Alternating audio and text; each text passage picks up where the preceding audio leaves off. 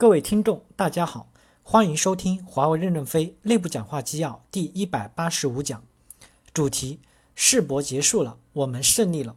任正非和华为上海世博工作组的座谈。本文刊发于二零一零年十月三十一日。正文部分，非常感谢你们，世博会两百多天，大家辛苦了，做得不错。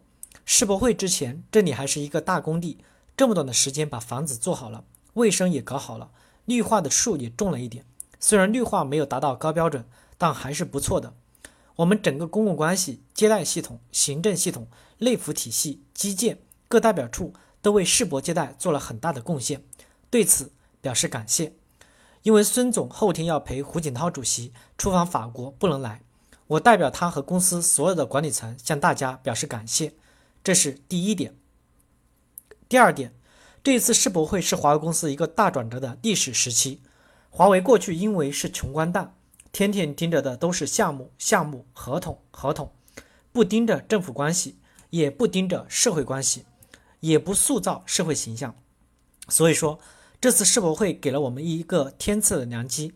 上海那么漂亮，客户来了，黄浦江一游，外滩一看，政府又不收我们的费，上海漂亮了，好像把我们也变漂亮了。其实我们还是丑小鸭。中国这么开放，社会这么繁荣，这么美好，改变了他们很多的看法。包括这次欧盟对我们公司反倾销，我们在世博会中做了大量的工作，我们也追到欧洲做了很多的工作。应该说这个问题基本解决了。在这次世博会中，大家默默无闻做了很多的贡献。大家可能觉得这些都没有什么大的影响，但是你们想，这是世界呀，是很大的世界，不要指望这个世界能起一个波澜。这怎么可能呢？华为能起个水花就不得了了。一九九八年，我们在海外市场上卖不出任何东西。徐志军有篇文章说，他在海外转了一个月，见不到一个客户；在莫斯科转了一个月，见不到一个客户。我们在莫斯科换了四任总裁，第四任总裁是李杰，卖了第一个合同三十六美金，这就是我们海外市场的起步。孙总一看国际市场没戏了，刚好九八年出现一个香港涨。孙总定了一个原则，让海外所有代表处邀请决策层，邀请不到决策层就邀请管理层，邀请不到管理层就邀请操作层，邀请不到操作层就邀请他们的支持伙伴到香港参加展览会，趁机来看看公司。那时候还没有现在这么规范的管理，连接电话的小姐都累疯了、累瘫了，交通工具也不行，过海关也不行，什么都不行。来的人呢，杂七杂八，什么样的人都有。我们那时可是小公司，是穷光蛋。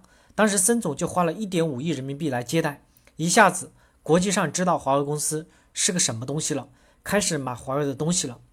这次世博会，我们确立的方针是改变我们的商业生态环境。过去我们盯住项目，盯住客户，我们的客户关系很好，但商业生态环境很差，跟媒体的关系很差，跟政府的关系很差。对媒体也不给他们钱，媒体也要吃饭嘛。所以说，我们要改善和政府及媒体的关系。应该说，我们的基本目的是达到了，但是跟我们预计设定的目标还有点差距。一个是要想要改善和印度的关系，一个是要想要改善和美国的关系。但美国和印度，我们都没有邀请到很高层的人来看。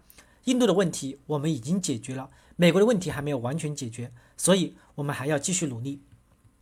今天很谢谢大家，因为今天是最后一天，明天就闭幕了。我的接待任务多，可能没有这么多空时出来跟大家沟通。谢谢大家，大家辛苦了。上海市给了我们一批英雄的称号，这些英雄称号也是排排坐吃果果，不能人人都去。我的态度是，只要达到同样的标准的，我们也给你一个英雄称号。上海怎么给，我们就怎么给。咱们把奖章做成一模一样的，你戴在身上就行了。只要你能能能达到得奖人的标准，我们也给你发一个。这次我们搞得很好。上海市也会开庆功会，谢谢大家。看大家有什么问题，我们可以交流交流。也希望大家总结总结，也通过你们给没有来的人送个慰问，谢谢他们。紧接着就是巴塞罗那展，希望在巴展上能展示出你们的风格来。公共关系部问题一：这次是从春节以后我第七次来上海，每一次来都是感慨万千。上海研发中心确确实实是成绩斐然。一是让世界真正的了解了华为，二是结交了大量的发展中国家、发达国家的朋友。他们确实感觉到华为公司已经成为了世界第一流的制造商。接待很多国家的代表时，我都会介绍销售收入和份额，他们都说华为很快能超过爱立信。这种信心确实给华为提了气。今天老板的讲话也给了我们很大的鼓舞。华为到了现在这个层次，很多问题要通过政府层面来解决，我是非常赞赏这一观点的。不论是印度、美国、欧洲的问题，说到底还是要靠政府的层面来解决。公司发展到十一万人，销售收入三百亿美金的规模，处理好政府关系确实是非常重要的。任正非回答说。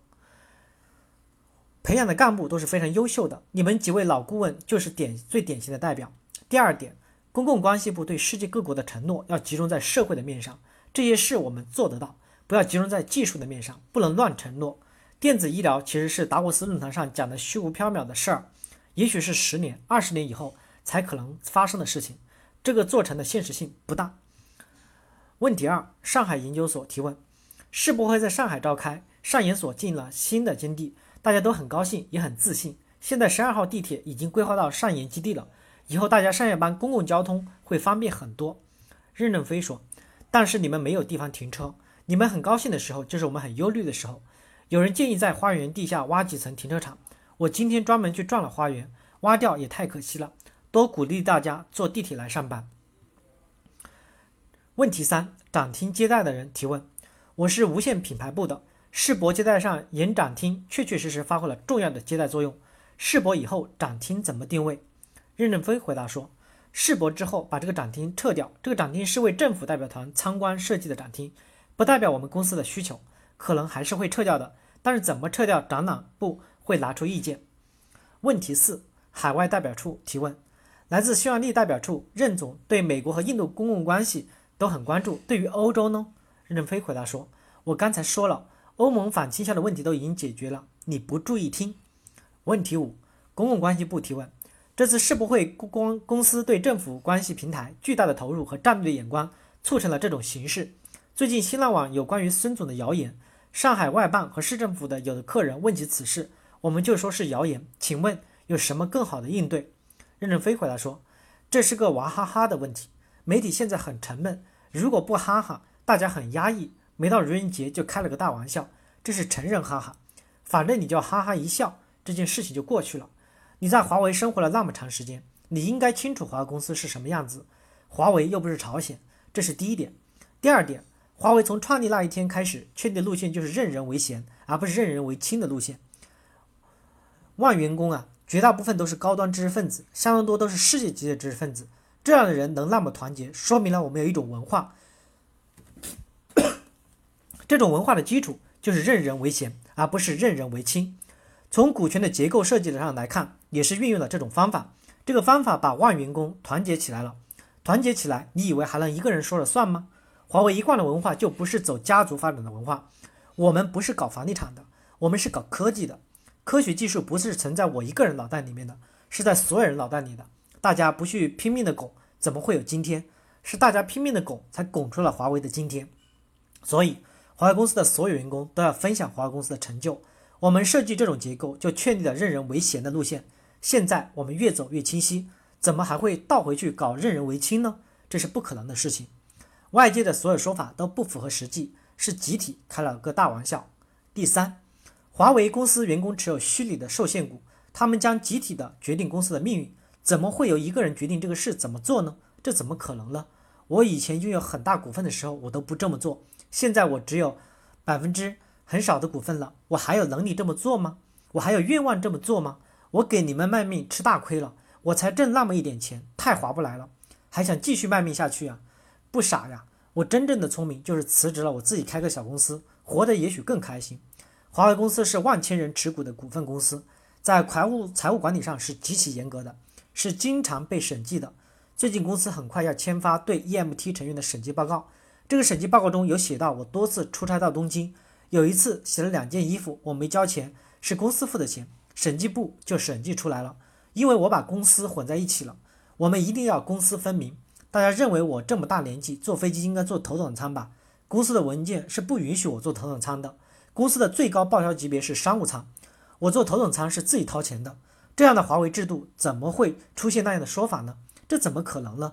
这么多钱，财务怎么不知道呢？怎么付出去呢？这可不是私人企业，我个人根本就没有钱。现在我买股票贷款的钱还没有还完，这纯粹是开天大的玩笑，是个娃娃哈哈的事情。第四点，孙总二号陪胡主席出访法国，期间还要赶回北京出席英国首相凯梅伦在北京的午宴。对于这件事情，我认为如果是华为员工自己胡说八道，这些人是没有良心的；如果是外面的人说这个事情，是因为不了解；如果是媒体说这个事情，也是因为不了解，渴望知晓华为之谜，赚点眼球。要理解人家。你想一个人活得好，别人活不好是不可能的。别人想活的时候要你痛苦一下，你就痛一下吧，这不是一个大的问题，对公司一点影响都没有。外面的谣言以后还会多得不得了。我们正在攀珠穆朗玛峰，往上爬的时候，每一步都要付出血的代价，生命的代价。我不知道王石是怎么爬上山顶的，我只看到他在山顶的时候是他自己站着的。我们在攀珠穆朗玛峰过程中是没有人帮我们的。每一步都是痛苦的，别指望鲜花。以后关于我们的谣言会更多。幸亏今天这些谣言还没有危害社会，只是危害我们自己。大家哈哈一笑就过了。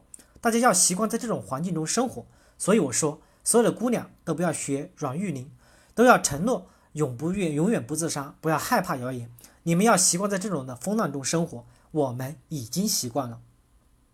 问题六，海外代表处提问。世博会给土耳其代表处搭建了很好的平台。任正非回答说：“你们是否带来民族服装？我们要姑娘们穿上土耳其的民族服装接待土耳其客人，多好呀！”